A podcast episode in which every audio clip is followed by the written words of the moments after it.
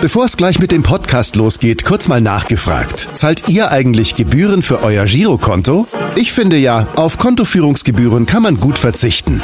Deshalb wird dieser Podcast auch von der Sparda Bank Hamburg präsentiert. Dort gibt's nämlich das kostenlose Gehaltskonto für 0 Euro. Mein Tipp? Jetzt mit nur wenigen Klicks online oder in der Filiale zur Sparda Bank Hamburg wechseln und Gebühren sparen. Und nun geht's los mit dem Podcast. Präsentiert von der Sparda Bank Hamburg. HSV. Wir müssen reden. Der Abendblatt Podcast rund um den Hamburger Sportverein. Moin, moin und herzlich willkommen zur fünften Folge unseres HSV Abendblatt Podcast HSV. Wir müssen reden. An diesem Montag müssen und wollen wir reden über den neuen Tabellenführer der zweiten Bundesliga. Wir dürfen reden über das Topspiel des kommenden Wochenendes. KSC empfängt den HSV, der dritte gegen den ersten. Wir müssen wahrscheinlich auch über die neueste Entwicklung im Fall Bakary Yatta reden. Der VfL Bochum hat Protest eingelegt.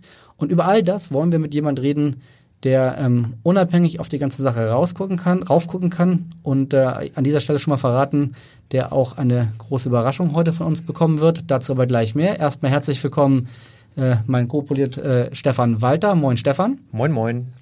Und unser gemeinsamer Gast Joe Zinnbauer. Moin Joe. Ich darf ja wieder sagen, moin, moin.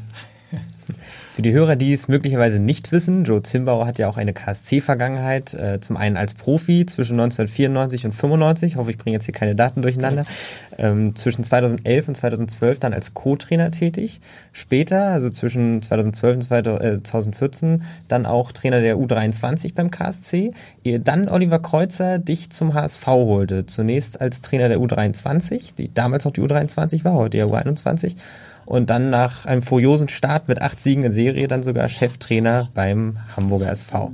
Korrekt. Ja. Normalerweise ist es für uns ja ein Brauch, dass unsere Gäste von den Fans vorgestellt werden. In diesem Fall haben wir aber einen gemeinsamen Bekannten, der das für uns heute übernommen hat. Hallo Joe, hier ist der Oliver Kreuzer. Joe, dein alter Kumpel aus Karlsruhe. Äh, ja, wir kennen uns ja schon einige Zeit aus Karlsruhe, auch aus Hamburg. Und äh, ich habe gehört, du bist heute äh, Gast beim Podcast äh, beim Hamburger Abendblatt. Und äh, ich wünsche dir für die Sendung sehr viel Spaß. Und ich habe gedacht, bevor äh, ich dir sonst viele Grüße schicke, komme ich doch einfach selbst vorbei. Und genau das macht er jetzt auch. Nein. Ah, das ist ja brutal. Das freut mich jetzt wirklich. Das ist eine geile Überraschung. Ciao, Junge. Ja, Das ist ja hammermäßig, ey. Da ist er doch. Das ist unsere ja Podcast-Premiere. geil. Zum ersten Mal zwei Gäste.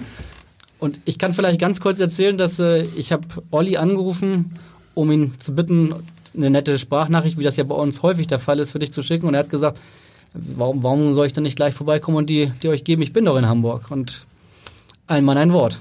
So kenne ich ihn. Wer bin ich, Joe? So kenne ich ihn, Wer jawohl. bin ich? Wann habt ihr euch das letzte Mal gesehen?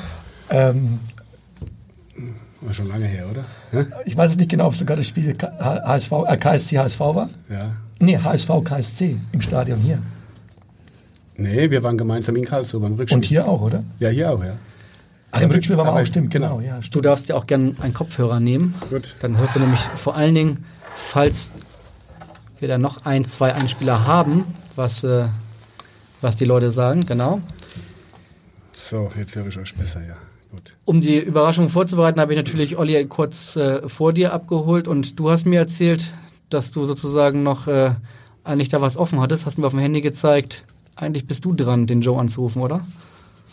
Stimmt, ja. Genau, Der ich Joe wollte am- jetzt gerade nicht sagen, aber Der Joe hat mir am 15. Mai hat eine, eine Sprachnachricht gesendet. Beziehungsweise hat mich versucht anzurufen. Und ich habe ihm zurückgeschrieben, dann melde mich gleich. Genau. Daumen hoch. Das war leider am 15. Mai, ja. Sorry, tut mir leid. kein Problem, kein Problem. Also sehr stark. Noch einmal kurz zur Erklärung für die Hörer, die es jetzt noch nicht mitbekommen haben. Also Olli Kreuzer, du hast Joe seinerzeit zum HSV geholt. 2014 war das, glaube ich. Genau. 13. HSV? 13 sogar? Nein, 15. Ah, 14, stimmt. 14. 14? 14, ja. Stimmt, 14, ja, genau. Ja. Genau. Und jetzt Premiere zusammen hier im Podcast. Stark, dass du da bist. Du bist, habt, ihr habt gestern mit Karlsruhe äh, in Kiel gespielt. leider unglücklich verloren. Kann man sagen, unglücklich verloren? Ja, auf jeden Fall, ja. Wir haben, glaube ich, ein gutes Spiel abgeliefert, gehen auch verdient in Führung. Äh, ja, haben die Möglichkeiten zum, zum zweiten Tor. Das gelingt uns nicht und dann äh, hat Skill auch gut gemacht, aber am Ende war es trotzdem dann für uns eine unglückliche Niederlage. Ja. Trotz der Niederlage kann man ja sagen, Karlsruhe ist gut in die Saison gestartet. Bevor wir das allerdings weiter besprechen, wollen wir noch einmal einen kleinen O-Ton einspielen mit Worten von KSC-Trainer Alois Schwarz, die wir gern auch am Wochenende nach dem Spiel im Wildpark hören würden. Aber was mich äh, ärgert, richtig ärgert, ist einfach, dass zum wiederholten Male in der Schlussminute einer Halbzeit wir im Tor fressen. Äh, das war schon äh, in Wien in der 92. Das war gegen Dresden in der 45. und 92. Und heute wieder in der 45. Und das ist natürlich äh, ja, eine Konzentrationssache, auch wie das Tor entstanden ist. Das Spielfeld viel zu groß in der 45. Minute. Guter Tiefenlauf und dann haben wir uns äh, richtig schlecht verteidigt. Ähm, werden bestraft. Spielfeld viel zu groß. Was meint er damit? Er meint einfach damit, dass äh, unsere Stürmer vorne angegriffen haben, ins Pressing gegangen sind und unsere Verteidiger nicht nachgerückt sind. Trotz der Niederlage würdest du sagen, Karlsruhe ist jetzt für den Saisonstart, auch wenn man den Pokal noch dazu nimmt, äh, Sieg gegen Hannover gehört definitiv zu den positiven Überraschungen der zweiten Liga? Ich denke, dass der Verein allgemein die Struktur hat für die zweite, sogar weiterführend für die erste Liga. Wobei man in Karlsruhe immer aufpassen muss mit der Euphorie. Aber das ist ein ganz toller Verein mit einem, mit einem brutalen Umfeld. Die Fans, äh, das sind tausendprozentige, manchmal sogar übermotiviert.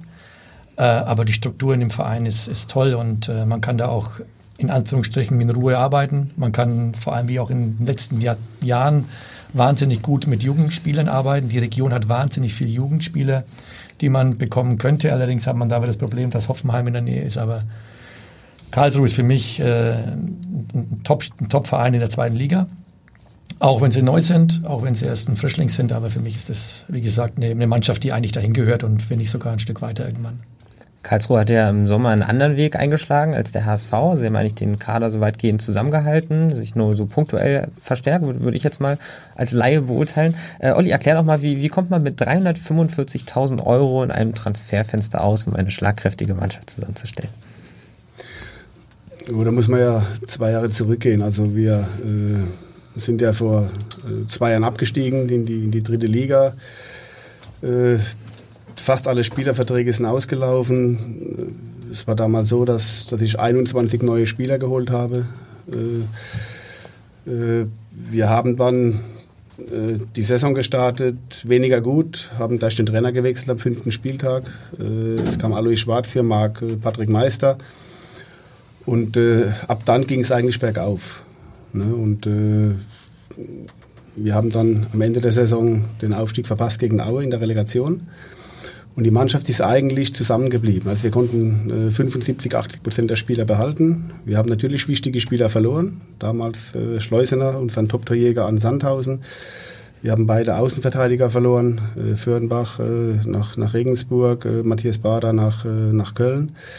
Äh, trotzdem haben wir dann die Mannschaft äh, nur punktuell verstärkt und äh, sind dann verdientermaßen auch letztes Jahr aufgestiegen. Also das ist, wir haben uns gut entwickelt.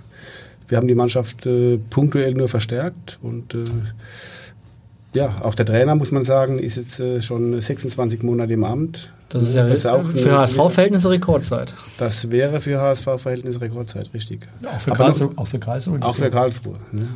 Ähm, Joe, du hast eben gesagt, äh, auch, auch in Karlsruhe muss man äh, mit dem Umfeld ein bisschen aufpassen. Jetzt, ich weiß, wir haben erst den, den dritten Spieltag. Nichtsdestotrotz, was, was traust du Karlsruhe für die Saison zu? Und vielleicht sagt dann Olli auch, ob ihr, ich weiß gar nicht, habt ihr ein, ein offizielles Saisonziel, das über den Klassenerhalt hinausgeht oder ist das das Saisonziel? Nein, das kann ja nur heißen, dass wir nächstes Jahr wieder Zweitligist sein möchten. Der Wettbewerb ist so schwierig, ist so umkämpft. Als Aufsteiger kannst du nur das Ziel haben, dass du, dass du die Klasse hältst. Ja, das Ziel sollte man auch so formulieren. Wenn natürlich mehr geht, weiß man natürlich, dass man es mitnimmt. Aber äh, Karlsruhe hat eine eingespielte Mannschaft. Karlsruhe hat äh, auch nicht nur in den Strukturen der Mannschaft, sondern auch in den Strukturen der Führung des Vereins äh, alte Strukturen, eingesessene Strukturen, die, die sich in- und auswendig kennen. Und das ist ein Riesenvorteil. Und wenn man auch die Kaderplanung, die kenne ich nun ja von Olli sehr intensiv, weil ich damals als Co-Trainer ja auch äh, beim KSC die Planungen mit ihm zusammen mit dem Cheftrainer gemacht hat oder mit den Cheftrainern Selbst mit der U23 hat sich ja Olli noch beim KSC über die Jugend hinaus beschäftigt. Ich erinnere mich, da hast du mich damals noch als A-Jugendtrainer dann verpflichtet. Parallel zur U23 musste ich zwei Mannschaften machen. Also ich glaube, dass der KSC gut aufgestellt ist äh, für die zweite Liga. Ich glaube auch, dass wenn die Euphorie weiterhin so wächst ähm, und das Umfeld auch bei Niederlagen ruhig bleibt, den Trainer auch ruhig arbeiten lässt, vor allem auch die Manager in Ruhe lässt, äh, Präsidenten dazu noch, der auch äh, in der Karlsruhe oft äh, mit, mit einwirkt, äh, im positiven Sinne, ähm, dann glaube ich, hat man da eine stabile Zweitligamannschaft, die dann vielleicht auch mal irgendwann angreifen kann in die erste Liga. Bei Karlsruhe gegen den HSV, da denkt man natürlich immer an ein ganz besonderes Spiel und äh, bei diesem Spiel, zu diesem Spiel hat uns auch noch jemand eine Frage geschickt. Hallo Joe, hallo Olli, hier ist Jens Todd. Ich hoffe, dass es euch gut geht. Ähm, ich habe mich mal gefragt, wie ihr das Relegationsspiel 2015 wahrgenommen habt. Das Rückspiel KSC gegen den HSV, wo quasi in der allerletzten Minute der Aufstieg des KSC noch verhindert worden ist. Äh, für mich natürlich unvergesslich, werde ich mein Leben lang nicht vergessen. Und ich frage mich, wie ihr das wahrgenommen habt. Ja, ich hoffe, dass es euch gut geht. Wünsche euch alles Gute. Viele Grüße aus Potsdam, Jens. Ja, wollen wir direkt die Antworten hören. Ähm, Joe, willst du anfangen? Wo, wie hast du das Spiel verfolgt? Ja, ich war ja neben Olli gesessen. Es war ein Hin und Her und äh, eigentlich war der KSC schon äh, in der ersten Liga.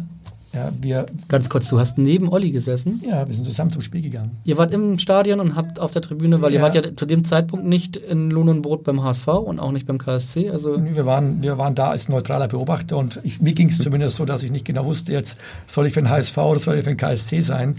Äh, wir haben beide Spiele gemeinsam gesehen und ähm, es war einerseits, es war sehr gemischt für mich. Äh, einerseits natürlich als, als ehemaliger HSV-Trainer äh, willst du, dass der HSV mit der, mit der Historie natürlich in der Bundesliga bleibt. Andererseits aber auch hast du den KSC gesehen, wie sie gespielt haben, die ganzen Monate lang und haben einen äh, sehr, sehr guten Fußball gespielt, vor allem ergebnisorientiert. Und es war für mich sehr schwierig nach dem Spiel. Ich wusste nicht, ob ich mich freuen soll oder ob ich traurig sein soll, weil einer von den beiden Mannschaften eben der Verlierer war. Und, ähm, aber im Endeffekt ähm, hat es dem Verein dann vielleicht äh, den KSC geschadet, weil sie eben dann auch die Euphorie verloren haben. Und das ist auch der Punkt jetzt in der zweiten Liga mit der Mannschaft. Es sind sehr, sehr gute Spieler dabei. Olli hat es geschickt gemacht, weil er die Verträge auch, äh, soweit ich es beurteilen kann, einigermaßen gut gestrickt hat, dass nicht gleich wieder das anfängt, was oft passiert.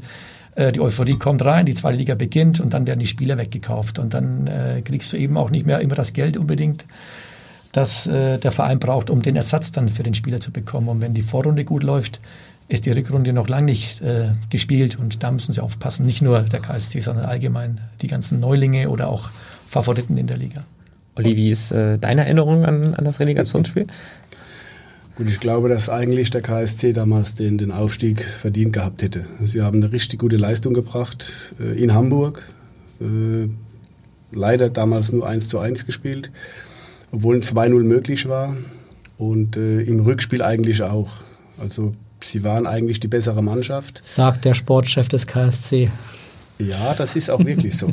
Der KSC hätte meiner Meinung nach den Aufstieg verdient gehabt und ich habe da ein bisschen eine andere, eine andere Sichtweise wie der Joe, weil äh, also ich hätte dem KSC auch den Aufstieg gewünscht, das gebe ich ehrlich zu. Vielleicht aus Enttäuschung durch meine Freistellung damals beim HSV, die war ja nur kurz vorher.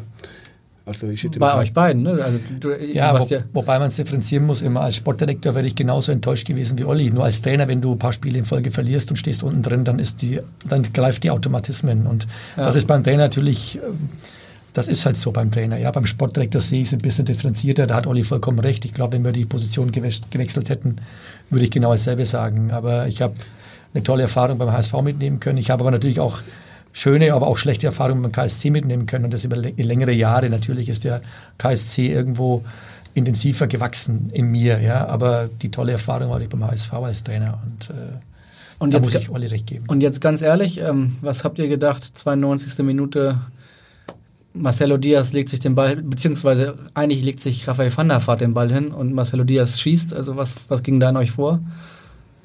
Nichts Großartiges für mich war eigentlich klar, dass Raphael äh, den Freistoß schießt. Aber anscheinend war sich äh, Diaz so sicher, dass er ihn noch reinmacht. Und am Ende hat er auch recht gehabt. Ja, war noch, das, das Foul war, war kein Foul, was ja im Nachhinein auch belegt worden ist. Also es war halt, was der HSV... Es war Hand, nicht Foul. Handspiel, ja. Also Handspiel stimmt, ja, genau. Ja. Und als Hamburger muss ich natürlich sagen, Hand ist dann, wenn der Schiedsrichter pfeift. Ja, ja. Lassen aber- wir das Thema. Ja, ich merke schon, hier wird. Äh, Können wir stundenlang diskutieren. Ja, Handspiel, also- nicht. Ich glaube auch, dass der HSV, also ich habe den, den KSC beim HSV gesehen, da waren sie, hat Olli recht, auch besser. Ich fand aber im Rückspiel war das ein bisschen, die KSC, gut durch das Ergebnis auch, haben sie gedacht, da müssen sie ein bisschen abwarten, aber ich finde, der HSV hat da schon ein Stück weit einen besseren, einen besseren Part gespielt als zu Hause gegen den KSC, aber letztendlich in den beiden Spielen, wenn man es unterm Strich nimmt, hätte das der KSC verdient gehabt. Ihr habt jetzt beide gesagt, mehrfach auch, der KSC hätte es eigentlich verdient gehabt. Olli, du hättest es dem KSC sogar gewünscht. Hattet ihr nicht trotzdem das Gefühl, irgendwie liegt da noch ein Tor in der Luft, gerade auch als der Ball dann da lag und äh, kein Mann nochmal auf der Linie stand? So typische Fehler, die man dann vielleicht auch macht, wenn eigentlich nur noch wenige Sekunden zu spielen sind. Ein Tor kann immer fallen, klar. Der HSV hatte ja nur ein Tor benötigt. Und von daher gesehen, im Fußball wissen wir alle, was, was passieren kann, ne? bevor der Schiedsrichter nicht abpfeift. Aber trotzdem, der KSC normalerweise nach den, nach den 180 Minuten hätte es verdient gehabt, aufzusteigen. Und ich Wie- hätte es mir auch gewünscht. Ja. Wir wollen euch auch nicht quälen, aber was äh, manchmal vergessen wird, ist, dass ja gar nicht äh, äh, Marcelo Diaz der ganz große Held war, sondern das war ja nur die Verlängerung. Das war Herr Gräfe. Oder was meinst du? Das sagt jetzt der KSC-Sportchef völlig zu Recht, aber nein, der Held äh, aus Hamburger Sicht war dann natürlich Nikolai Müller und den wollen wir hier einmal noch mal kurz hören von damals.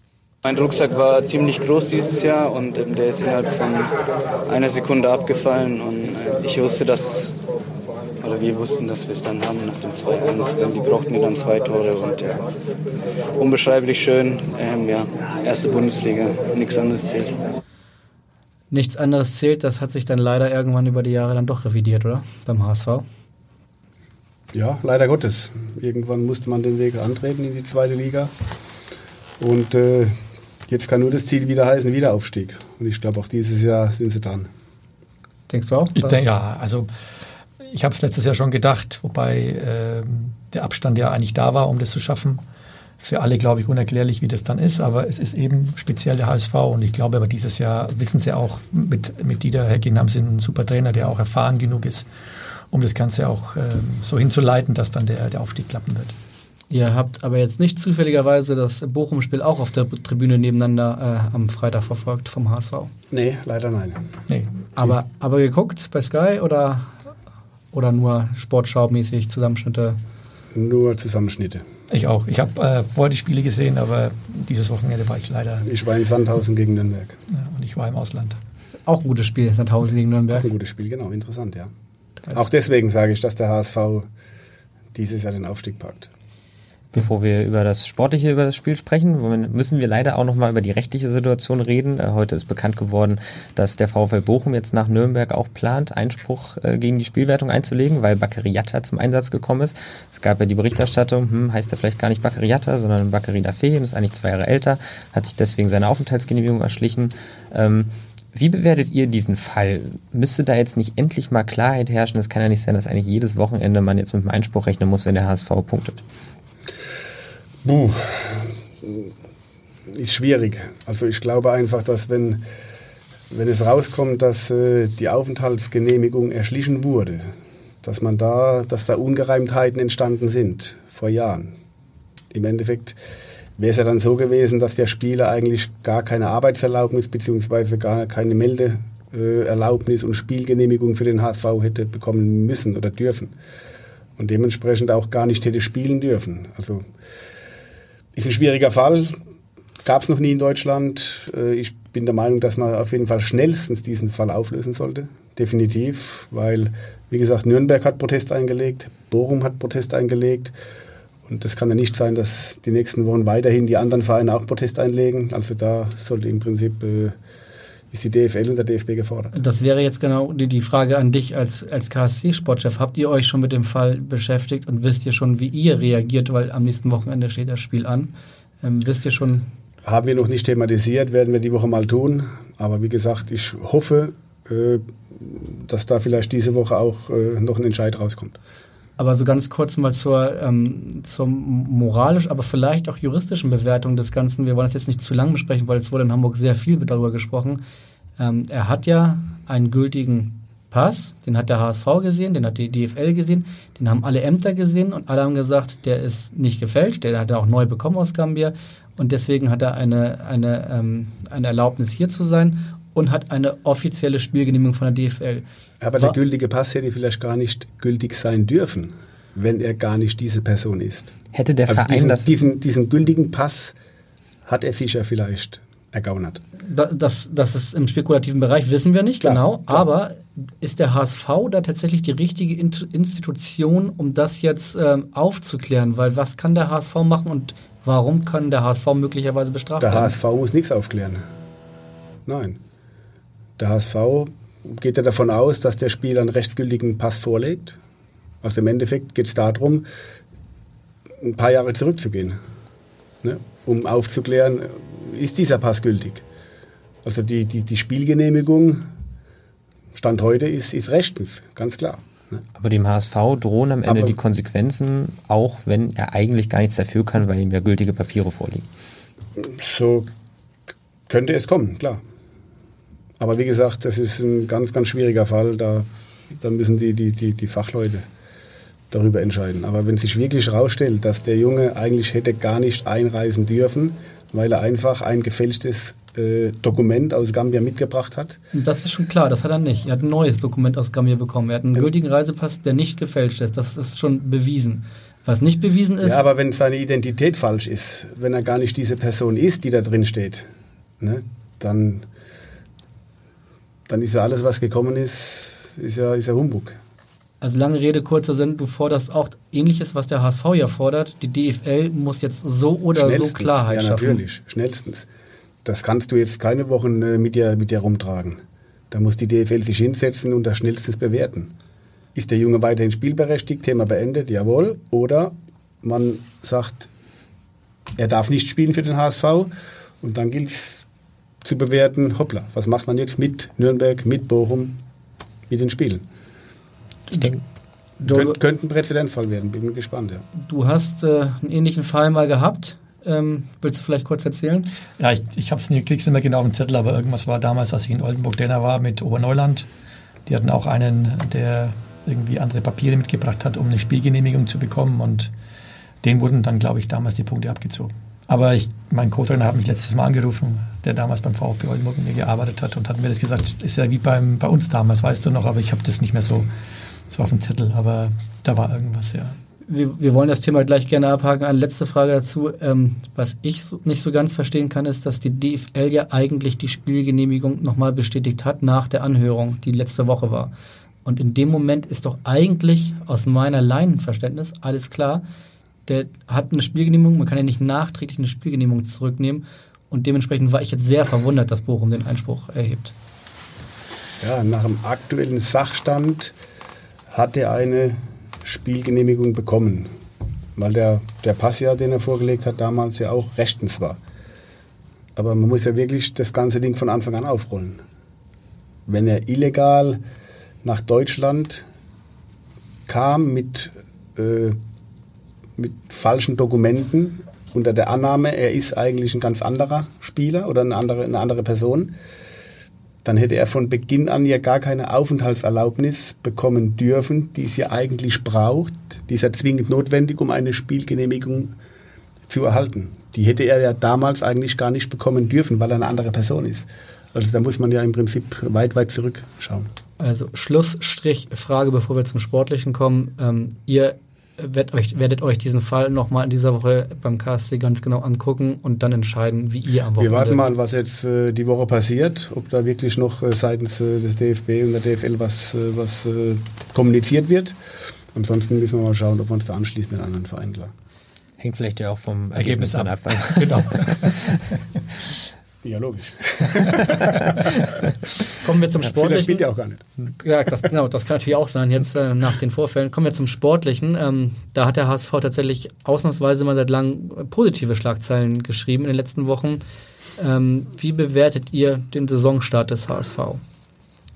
zu erwarten. Gute Mannschaft. Mannschaft hat sich etwas geändert.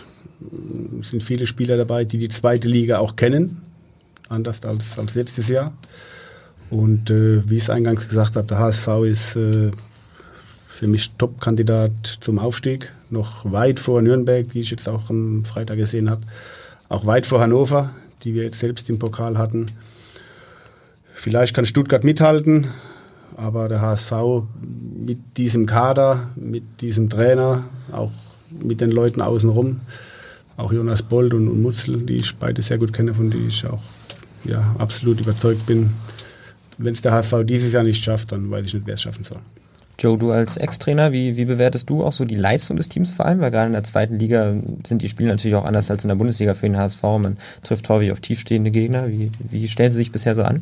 Ja, sie finden ja Lösungen. Es ist nicht so, dass sie keine Lösungen finden. Es war jetzt das Pokalspiel ein bisschen holprig, aber auch da haben sie klare Chancen gehabt, die sie nicht, die sie nicht reingemacht haben. Also sie haben ja immer wieder Lösungen und es ist ja nicht jedes Spiel, dass du, auch wenn du HSV bist, in der zweiten Liga äh, jeden 5-0 abschießen kannst. Das, das kriegst du mit keiner Mannschaft wahrscheinlich hin. Äh, also ich finde, genauso wie Olli auch analysiert hat, das Konstrukt HSV im Moment, wie es aufgestellt ist, glaube ich, ist dazu verurteilt und es ist eine Pflicht, mit diesem Kader und mit der Mannschaft aufzusteigen. Und ich glaube, dass da keine Mannschaft im Moment in der Liga ist, die, wenn sie 100 Prozent immer abliefern vor je, bei jedem Spiel, dass die ihnen wehtun können, dass sie mal ein Spiel verlieren werden, mal unentschieden spielen. Das ist völlig normal.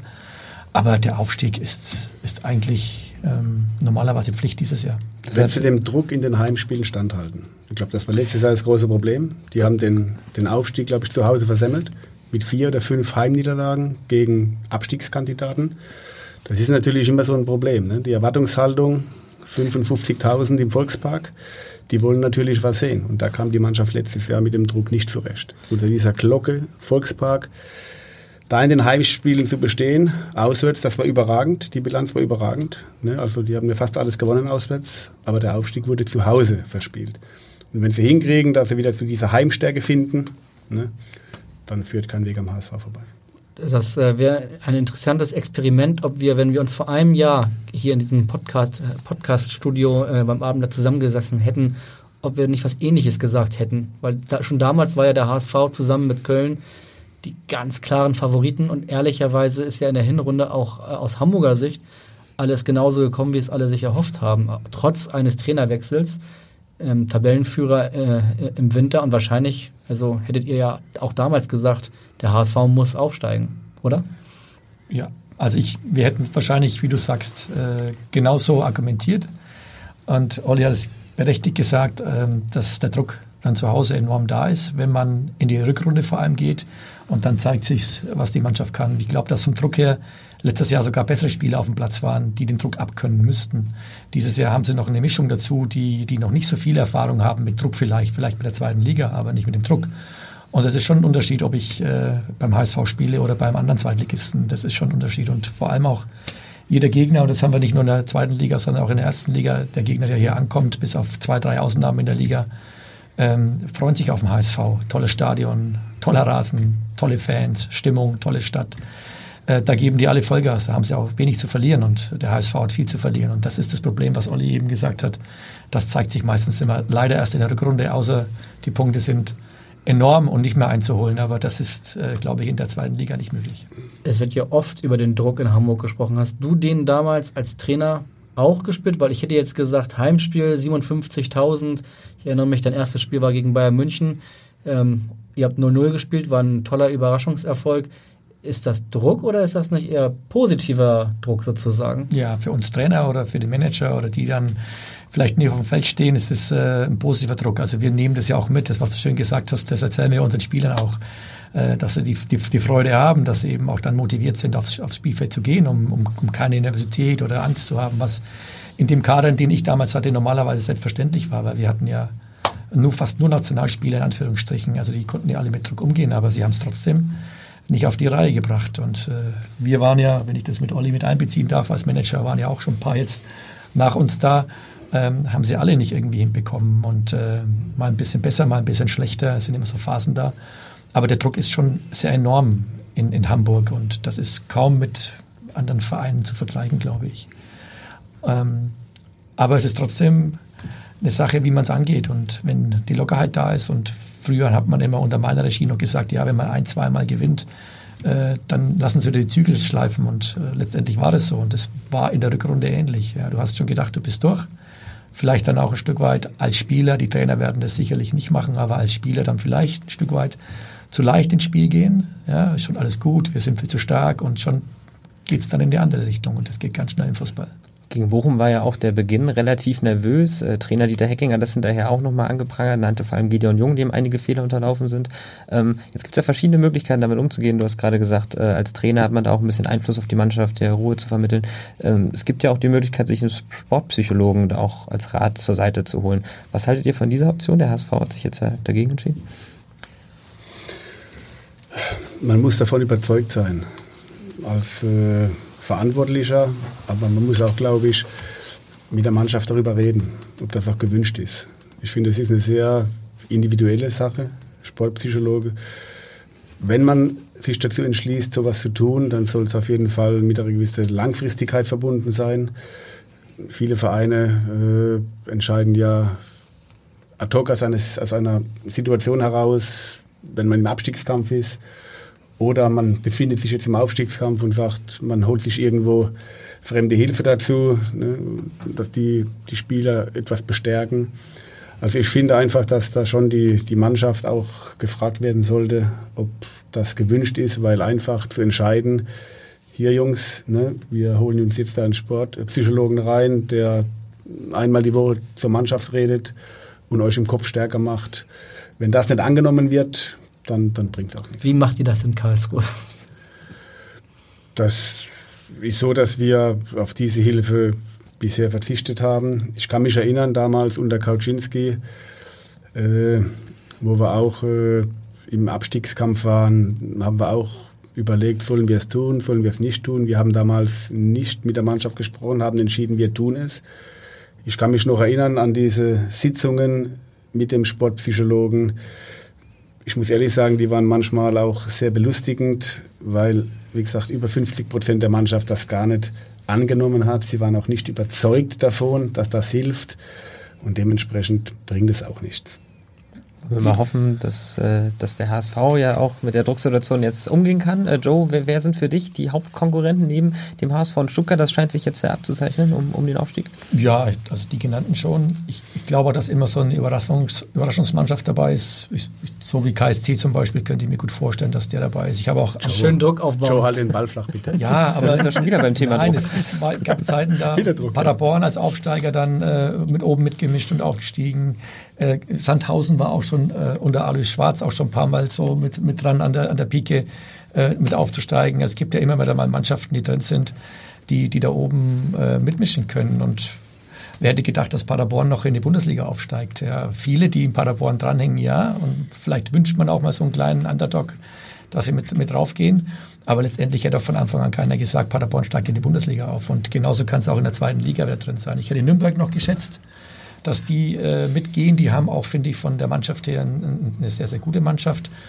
Kann auch noch alles kommen. Neuer Trainer, neue Spieler, muss sich auch mal finden. Äh, gibt immer wieder mal Serien. Wenn man in der zweiten Liga mal eine Serie von drei, vier Spielen mitnimmt, die man gewinnt, dann ist man ganz schnell da oben dabei. Ist natürlich auch genauso andersrum. Und ich glaube, dass dieses Jahr eine ganz, ganz starke zweite Liga vorhanden ist. Und so richtige Top-Kandidaten, die haben wir gerade aufgezählt. Und das andere, was dahinter ist, ich habe auch Bochum auf dem Zettel gehabt. Äh, die letztes Jahr auch schon mal so oder vor zwei Jahren angreifen wollten. Ähm, gibt viele Mannschaften, wie gesagt, die, die durchaus das Potenzial hätten, oben mitzuschwimmen. Du hast gesagt, neue Trainer, neue Mannschaft. Ähm, der HSV hat beides, neuen Trainer, neue Mannschaft, aber möglicherweise hat er nicht genug von beiden. Das äh, glaubt zumindest der neue Trainer, nämlich Dieter Hacking, und der hat nach dem Spiel gegen Bochum das gesagt. Gibt da keine Ruhe. Ja, ähm, ich, ich bin immer am Bohren und äh, ich lasse da auch nicht locker. Und ich habe da mit dem Jonas und mit dem Michael auch zwei absolute Mitstreiter, dass wir das auch immer wieder dem Vorstand gegenüber sagen. Ja, aber wenn wir die Chance hätten, wo wir sagen, hey, das macht uns nochmal wirklich besser, dann werde ich mit Sicherheit auf der Matte stehen und das einfordern. Was denkt ein Sportchef, wenn ein Trainer so offensiv Neuzugänge fordert?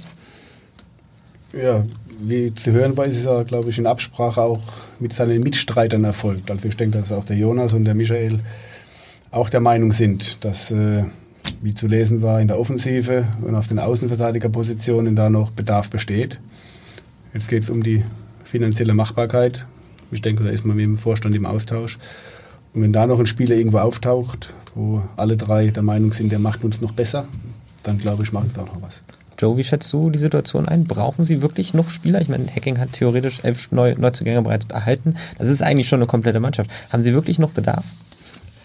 Am besten kann es immer der Trainer und die Sportdirektor beurteilen. Und wenn, wie Olli sagt, die drei der Meinung sind, dass sie was brauchen, dann, ich würde genauso wie Dieter äh, genau dasselbe sagen. Weil du kannst nie eigentlich zu viel gute Spieler haben. Es geht ganz schnell Sperre, Verletzungen.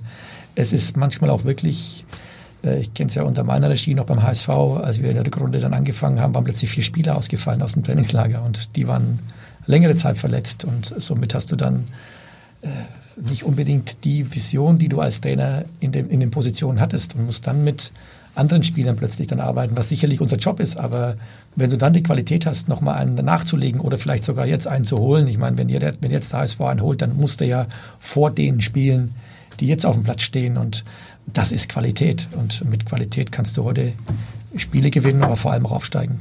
Sie brauchen auf jeden Fall in der Offensive noch was, das, das sage ich ja. Da, da, sind sie etwas dünn aufgestellt. Weil du musst wirklich davon ausgehen, eventuell passiert was mit Hinterseher.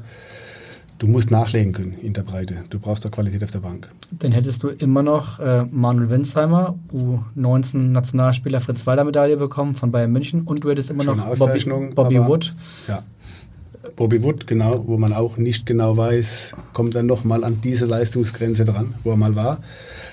Viele Fragezeichen. Ich glaube, in der Offensive, speziell im, im Zentrum vorne, da, da tut Ihnen noch ein Spieler gut, auf jeden Fall. Stefan hat äh, vorhin es angesprochen, du hast einen Kader zusammengestellt mit äh, 345.000 Euro Budget. Ähm, bist du ein bisschen neidisch auf die Möglichkeiten des HSV? Weil wenn man jetzt hört, nach elf Neuzugängen, die ja alle durchaus auch Geld gekostet haben, dass sie nochmal in der Qualität und nicht in der Quantität was machen wollen? Ja gut, das ist, das ist also, es gibt Vereine, die, die noch weniger Geld wie der KSC haben und, und müssen auch damit klarkommen. Natürlich ist es immer schöner, dass wenn du mehr Möglichkeiten zur Verfügung hast, kannst du auch in ein anderes Regal greifen. Aber ich glaube, dass wir zufrieden sein können. Wir haben aus unseren Möglichkeiten was richtig Gutes gemacht und wir sind mit unserem Kader absolut zufrieden. Und wir sind konkurrenzfähig. Das haben jetzt die ersten drei, vier Spiele gezeigt, trotz der Niederlage in Kiel. Ich glaube, das ist das Wichtigste für uns als Verein, auch für die Spiele, für die Mannschaft, dass man sieht, man kann in der Liga mithalten. Und äh, deswegen bin ich da gar nicht neidisch, ob der HSV jetzt oder auch andere Vereine mehr Geld zur Verfügung haben für, für neue Spieler. Ist das manchmal vielleicht sogar leichter, als Sportchef eines vermeintlich kleineren Vereins in die Ablöseverhandlung zu treten, weil das Argument, wir haben keine Kohle, vielleicht eher zieht, als wenn man jetzt als HSV-Sportchef daherkommt? Ja, das ist so, ja. Klar. Das war auch zu meiner Zeit in Hamburg so. dass das geht nicht nur um die, um die, um die Transfersummen, es geht auch um die Gehälter der Spieler. Das ist ganz klar. Man geht immer davon aus, wenn man zum HSV geht, dass man da als Spieler auch etwas mehr verdienen kann. Dementsprechend auch für die abgebenden Vereine, die auch sagen, der HSV, klar, im Prinzip, man hört immer, die haben kein Geld, aber dann, wenn die äh, Verhandlungen beginnen, dann wird doch eine andere Zahl aufgerufen, wie wenn jetzt der Spieler vielleicht nach Augsburg geht. Das ist so. Zu eurer Zeit kam ja wahrscheinlich auch häufiger nochmal dann der Faktor Kühne äh, obendrauf, ne, wo dann äh, die Vereine vielleicht äh, gesagt haben, und falls ihr nicht genug Geld habt, dann habt ihr da immer noch jemanden, der hat genug Geld. Zu meiner Zeit gab es auch Kühne, das ist richtig. Aber ich darf daran erinnern, ich habe, glaube ich, insgesamt 2,2 Millionen ausgegeben damals. Für Sua, für Churu und für die zwei, drei anderen Spieler. Also das richtig große Geld, die große Investition kam erst dann nach meiner Demission beziehungsweise nach der Ausgliederung unter die, die wir erst aufhaben. Ja. Bevor wir weiter über sämtliche Aussagen von Klaus-Michael Kühne sprechen, wollen wir auch etwas persönlich wieder werden äh, über euch beide. Ihr kennt euch nun aus eigener Erfahrung sehr gut. Ähm, es gibt aber auch noch jemanden, der euch auch sehr gut kennt und der hat eine Frage für euch parat. Da bin ich gespannt. Jo. hallo Joe, hallo Oliver, hier ist Karl Jarcho. Freue mich mal wieder von euch zu hören. Ich habe gehört, ihr seid heute in der Sendung beim Abendblatt. Ähm, und man kann euch Fragen stellen. Wenn ich äh, an unsere gemeinsame Zeit zurückdenke, würde mich interessieren, wie ihr im Rücksch in der Rückschau zu eurer Hamburger Zeit steht und äh, wie ihr aus der Entfernung und aus mit der zeitlichen Distanz heute das seht, warum es im HSV in den letzten Jahren, Jahrzehnten nicht so richtig bergauf gegangen ist und alle immer gesagt haben, Hamburg ist schwierig, Hamburg ist speziell, Hamburg ist anders. Vielleicht könnt ihr ja mal erläutern, wie ihr das erlebt habt und äh, was aus eurer Sicht die Gründe sind. Liebe Grüße, tschüss. abendfüllendes Thema, würde ich sagen, ne? Oh, da können wir jetzt lange, lange reden. Aber die klare Antwort ist, weil der Karl nicht mehr da ist. Der Karl fehlt dem HSV. Und ich muss ihn noch anrufen. Karl, sorry, ich habe vor ein paar Monaten ging mal so wie bei dir jetzt. Siehst du? Ach, Genau. Ganz vergessen. Okay, jetzt- jetzt können Nein, wir festhalten. ernsthaft. Also, Wir können festhalten auf jeden Fall, Joe Zinnbauer, äh, Oliver Kreuzer muss Joe Zinnbauer zurückrufen, Joe Zinnbauer muss Karl Jarche zurückrufen auch ich muss Karl zurückrufen. und äh, Oliver Kreuzer muss Karl Jarche zurückrufen. So, Genau. das haben wir jetzt festgehalten und jetzt nochmal, was ist beim HSV los? Schweigen. Schwierige Frage. Es Schwierige haben Frage. so viele Menschen mittlerweile äh, vor uns und nach uns äh, diesen Verein versucht, in die richtige Bahn zu bringen. Und er gehört ja auch äh, ein Stück weit, also nicht nur jetzt, sondern allgemein, finde ich, vom Verein her, wie er dasteht, ist es kein Zweitligist, sondern ein, ein Erstligist und auch nicht im unteren Bereich, sondern weiter oben angesiedelt. Aber es ist einfach und so viele erfahrene Menschen waren in dem Verein tätig und es hat jetzt auch mittlerweile Austausch gegeben, Wechsel und Erfahrung, junge Leute, ältere Leute. Also ich glaube, wenn, wenn jemand das Rezept hätte, äh, mit dem könnte er wahnsinnig viel Geld Nein, ich glaube, das Schlagwort ist Kontinuität. Das ist das Schlagwort. Also die, die Möglichkeit oder die, die, die Chance, erfolgreich zu sein, ist wesentlich höher, wenn du mal eine gewisse Kontinuität im Verein hast. Und du musst auch von den Leuten, die du mal holst, musst du auch, an die musst du auch glauben. Und die Fluktuation beim HSV in den letzten Jahren, die war, die war extrem. Natürlich ist der HSV ein spezieller Verein. Natürlich, wenn sich Misserfolg einstellt, dann kommt die mediale Berichterstattung dazu. Die Medien können viel bewirken, die haben viel Einfluss in Hamburg. Es entsteht eine gewisse Eigendynamik, wo du manchmal aus der Nummer gar nicht mehr rauskommst. Und wenn sich dann keine positiven Ergebnisse einstellen, dann, dann kannst du manchmal gar nicht anders wie reagieren. Ich weiß schon, wie, wie der Hase läuft. Aber trotzdem, was dem, dem Verein fehlt, ist einfach mal eine stabile Führung, die auch in Krisenzeiten, und deswegen sage ich, der Abstieg ist eigentlich, vielleicht war er gar nicht so verkehrt, dass man jetzt mal sagt, okay, man geht durch dieses Tal durch, man konsolidiert und man versucht jetzt mit dieser neuen Führung mal wirklich eine gewisse Konstanz reinzubringen. Es war die letzten vier, fünf Jahre wirklich so, dass viel, viel gewechselt wurde. Es war immer wieder viel Unruhe da. Trainer kommen, Sportdirektoren kommen. Das Personal wechselt, Spieler werden getauscht. Es kostet alles viel Geld. Haltet mal die Luft an. Denkt nicht an Juventus Turin, 83 Magath, ist in Karlsruhe das Gleiche. Auch der Karlsruher Fan träumt immer noch von Valencia. Das ist Vergangenheit. Euro Eddy. Euro Eddy. Das ist alles Vergangenheit. Das hier und jetzt zählt. Und die Realität in Karlsruhe die letzten zwei Jahre war dritte Liga. Das war unglaublich hart, aber da mussten wir durch. Und die Realität für den HSV heißt jetzt zweite Bundesliga. Aber sie konnten sich konsolidieren und wie eingangs erwähnt, ich glaube jetzt, das sind richtig gute Leute. Auch Bernd Hoffmann, das ist absolut in Ordnung. Das ist ein Macher, der weiß, wie es geht. Jonas Boll von seiner Art, der passt gut. Mutzel, Analytiker, sachlich, bodenständig. Dieter Hecking sowieso. Lass die Leute arbeiten. Lass die Leute arbeiten, dann glaube ich, stellt sich auch der Erfolg in Hamburg wieder ein. Ihr habt einen aus äh, dieser Führungsriege möglicherweise vergessen, den Nee. ihr beide sehr gut kennt. Doch, doch, den ihr beide sehr gut kennt, weil äh, er als Spieler unter euch war und der hat nämlich auch noch eine Frage. Moin, lieber Olli, moin, lieber Joe. Hier ist der Marcel Jansen. Ich habe mal eine Frage und zwar, ähm, wie reflektiert ihr eure Zeit beim HSV? War es für euch nach der Zeit beim HSV ähm, ein riesen Mehrwert, einfacher, um in, in, in eurer Planung und Zielsetzungen weiterzukommen? War es eher schwieriger danach? Ähm, und wie schätzt ihr die aktuelle ähm, Situation ein ähm, und die Herausforderungen des Vereins und freue mich auf ein Wiedersehen sehr zeitnah und natürlich auch an, an Olli ähm, nur eine kleine Bitte. Wir würden die Punkte natürlich sehr, sehr gerne bei uns behalten. Ich glaube, das wäre ja auch nicht allzu viel verlangt. Nein, Spaß und äh, euch eine schöne, einen schönen Podcast und bis bald.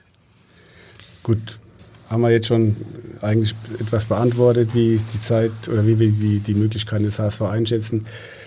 Die Zeit in Hamburg war, die war trotz der kurzfristigen Verbleibzeit von nur 14 Monaten, war trotzdem spannend, sie war interessant, sie war gut. Der HSV ist für mich nach wie vor ein, ein richtig guter Verein. Es waren ja damals verschiedene handelnde Personen, die äh, für meine Trennung gesorgt haben. Aber der Verein an sich äh, ist herausragend. Der gibt so viel her. Die Zeit beim HSV möchte ich auch nie missen. Es war wirklich eine richtig gute Zeit, auch trotz der sportlich schwierigen Situation. Damals Relegation führt gerade noch geschafft. Aber es war eine gute Zeit. Gute Leute kennengelernt und die Zeit möchte ich auch nicht missen. Also bei mir, ich möchte die, die Zeit auch nicht missen, äh, auch wenn, wie gerade schon angesprochen worden ist, die Zeit sehr, sehr intensiv war, aber ich habe sehr viel mitnehmen können.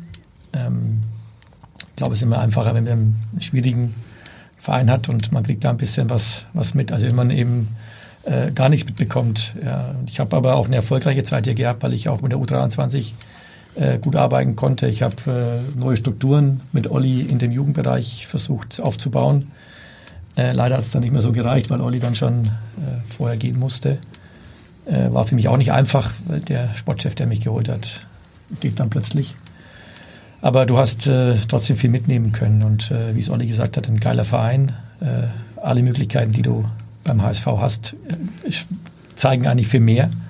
Aber wie es auch Olli betont hat, es ist sehr, sehr schwierig, weil das Umfeld eben einfach auch sehr schwierig ist in, in Hamburg. Und ich glaube auch, dass es ein gut, guter Rat ist, äh, dran zu bleiben und die Leute arbeiten zu lassen. Aber es ist, solange die Ergebnisse nicht passen, auch da nicht möglich. Das ist heutzutage so und äh, deswegen wünsche ich den, den HSV, dass er, dass er schnell dahin kommt, wohin gehört. Aber meine Zeit war super und danach, wie Cello auch gesagt hat, was ich danach gemacht habe in St. Gallen war auch eine hervorragende Zeit, ähnlich zu vergleichen wie mit dem HSV. Viele wissen das nicht, weil es eben auch Schweiz nicht so populär ist in Deutschland, die Schweizer Liga, aber der FC St. Gallen ist fast oder der zweitgrößte oder der zweitälteste äh, Verein in Europa. Ähm, und deshalb ist es auch ein Traditionsverein, ähnlich wie es beim HSV ist, nur halt ein Stück weit viel kleiner. Aber ähnliche Geschichte, äh, auch viel Fluktuation, viel Wechsel in der Führung, viel Wechsel im Verein, äh, ähnliche Situation. Und äh, auch da habe ich viel mitnehmen können und würde es nicht missen bei beiden Vereinen. Anders als Olli, der ja natürlich in Karlsruhe wohnt, wohnst du ja auch noch in Hamburg. Wirst du häufig noch angesprochen, hey, äh, war, warst du, waren sie nicht der, der HSV-Trainer und, äh, und immer wieder HSV, HSV oder lassen sich die Hamburger in Ruhe? Ja, das kommt immer darauf an, wenn es ein Fußballfan ist, dann, dann erkennt man mich. Also ich habe letztendlich war ich überrascht, als ich beim Bäcker meine Brötchen geholt habe für meine Familie und habe meine Brille und eine Mütze sogar aufgehabt und dann habe ich anerkannt und habe gesagt, Sie haben mich jetzt mit der Mütze und mit der Brille erkannt. Ich bin ja schon seit äh, über zwei Jahren weg hier. Da sagt er, ich bin Fan vom HSV und ich bin auch Fan von Ihnen. Also die, die Fans, die HSV-Fans oder auch die Leute, die, die mich dann äh, gut, gut gesehen haben, die erkennen einen. Äh, auch wenn ich jetzt eine andere Frisur habe und eine Brille auch tragen muss, äh, aufgrund des Alters, zum Lesen zumindest, ähm, erkennen die schon. Aber Viele sagen auch irgendwie, du merkst die Blicke, wer ist denn das? Den kenne ich irgendwo her, aber können dich da nicht zuordnen. Das passiert schon noch. Joe, Ex-HSV-Trainer sind nicht immer die beliebtesten Trainer auf dem Trainermarkt gewesen in der Vergangenheit. Das kann man, glaube ich, so sagen. Du bist weitergezogen, zunächst nach St. Gallen. Seit zwei Jahren bist du jetzt arbeitslos.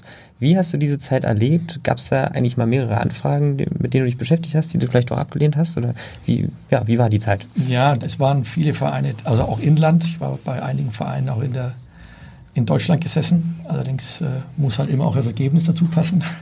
Das hat leider nicht funktioniert. Die Sachen, die ich hätte machen wollen, äh, die habe ich nicht bekommen und die, die da waren, die wollte ich nicht machen, auch vor allem im Ausland. Der deutsche Trainer ist im Ausland doch noch sehr begehrt und äh, es war viel da, aber das hat mir nicht so, so zugesagt. Aber im Moment ist es natürlich so, dass man auch irgendwann nach einer gewissen Zeit auch da mal gucken muss, dass man wieder ins Geschäft zurückkommt, wenn man will.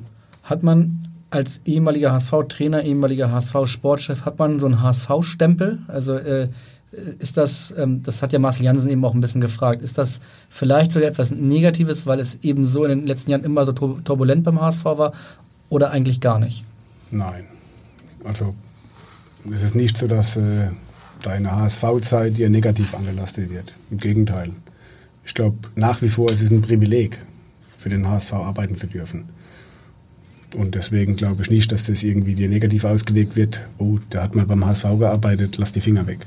Nein, im Gegenteil. Das ist nach wie vor ein Privileg beim HSV. Ich glaube auch. Also mit den Vereinen, denen ich gesprochen habe, die sagen ja allgemein, beim HSV arbeitest du eh nicht lang. Also auch das ist nicht negativ. Also ich habe ja trotzdem noch 24 Spiele machen können äh, oder dürfen. Äh, es gibt ja einige Kollegen, die, die weniger gemacht haben in der Zeit. Ähm, also für mich ist das nichts Negatives, ganz im Gegenteil. Ich sehe es ähnlich wie Olli. Das ist ein, ein super Verein, den man auch auf der Visitenkarte stehen hat. Und da braucht man sich nicht schämen dafür. Kürzlich gab es einen sehr interessanten Artikel bei Spiegel Online, äh, wo du äh, sozusagen auch Protagonist warst. Da ging es darum, dass heutzutage immer mehr Vereine Trainer scouten und dass auch du als Trainer gescoutet wurdest und das mitbekommen hast. Olli, scoutet, scoutest du Trainer? Also ähm, unabhängig nicht, dass sich jetzt euer aktueller äh, Trainer Sorgen machen muss, aber ähm, machst du das? Also ich schicke meinen Scout ab und zu mal einen Trainer beobachten, ja, das ist richtig. Ob ich selbst Trainer scoute, mehr oder weniger. Ich schaue mir natürlich viele Spiele an, bin oft live im Stadion und dann bekommt man natürlich schon einiges mit.